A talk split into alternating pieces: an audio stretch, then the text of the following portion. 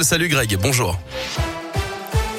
Et une info pratique pour débuter avec la SNCF qui annonce une grève locale ce vendredi dans la Loire. D'après la compagnie, plusieurs TER sont impactés. Les horaires des trains ont été adaptés sur les lignes Le Puy-Firmini, Saint-Étienne, Montbrison et Saint-Étienne-Lyon. Plus d'infos sur radioscoop.com.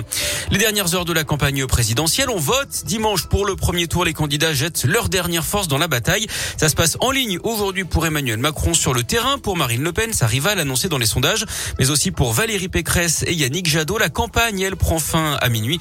Réunion publique, distribution de tracts et propagande numérique des candidats seront interdits. Aucune interview ni aucun sondage ou estimation de résultats ne pourra être publié avant les résultats dimanche à 20h.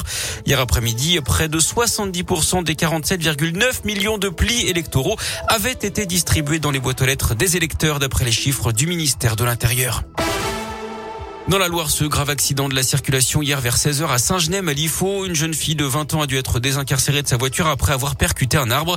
Elle a été transportée au CH Nord de Saint-Etienne avec un hélicoptère du SAMU.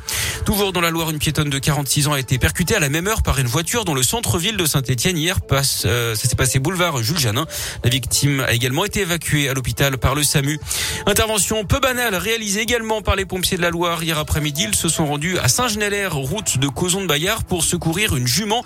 Elle s'était enlisée dans la boue. Ils ont réussi à secourir l'animal en s'aidant du tracteur d'un agriculteur présent sur place.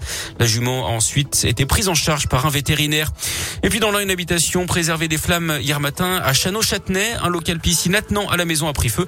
Les 100 mètres carrés du pool house ont été détruits, mais l'utilisation de deux lances à eau par les pompiers a permis d'éviter la propagation de cet incendie. Personne n'a été blessé. À l'étranger, la Russie suspendue du Conseil des droits de l'homme des Nations Unies. 93 pays ont voté dans ce sens, 24 contre et 58 se sont abstenus.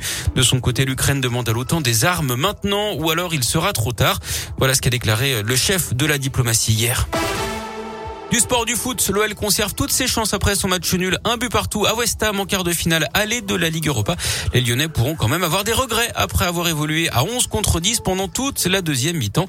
En Ligue Europa conférence, Marseille l'a emporté 2-1 à domicile contre le PAOK Salonique. À suivre la 31e journée de Ligue 1 ce soir et le déplacement de Saint-Etienne à Lorient, c'est à 21h sur Prime Video.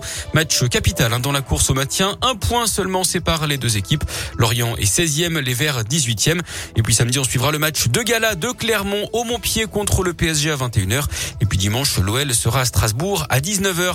Et puis du cyclisme avec Julien Alaphilippe, encore passé tout près de la gagne sur le Tour du Pays Basque. Hier, l'Auvergnat, champion du monde, a encore terminé deuxième, battu d'un fil par le Colombien Daniel Martinez. La veille déjà, il avait été devancé sur la ligne par l'Espagnol Bilbao. Le Slovène Primoz Roglic conserve son maillot de leader du classement général.